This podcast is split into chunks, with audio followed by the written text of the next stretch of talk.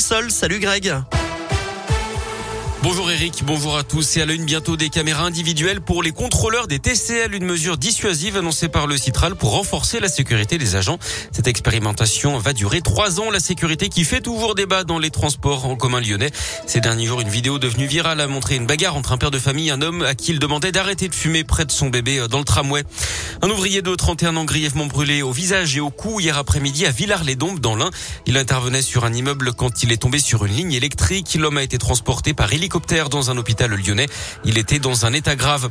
Toujours dans l'un, la police nationale appelle à la vigilance après plusieurs vols dans des voitures à proximité de cimetières. Ça s'est passé samedi après-midi à Bourg-en-Bresse, mais aussi proche du cimetière de Perona.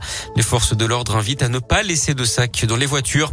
Le concours Miss France devant la justice, l'association Oser le féminisme juge les critères de recrutement des Miss discriminatoires et dénonce un concours sexiste qui viole le droit du travail. Trois femmes qui affirment avoir dû renoncer au concours parce qu'elles ne correspondaient pas aux critères on rejoint l'association et saisit le conseil des prud'hommes.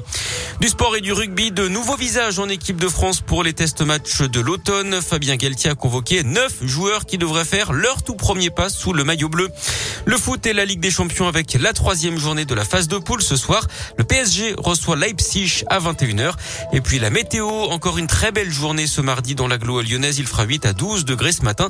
Ça va grimper cet après-midi. On attend jusqu'à 20 degrés pour les maximales à Lyon. Passez une excellente journée à l'écoute de Radio Scoop.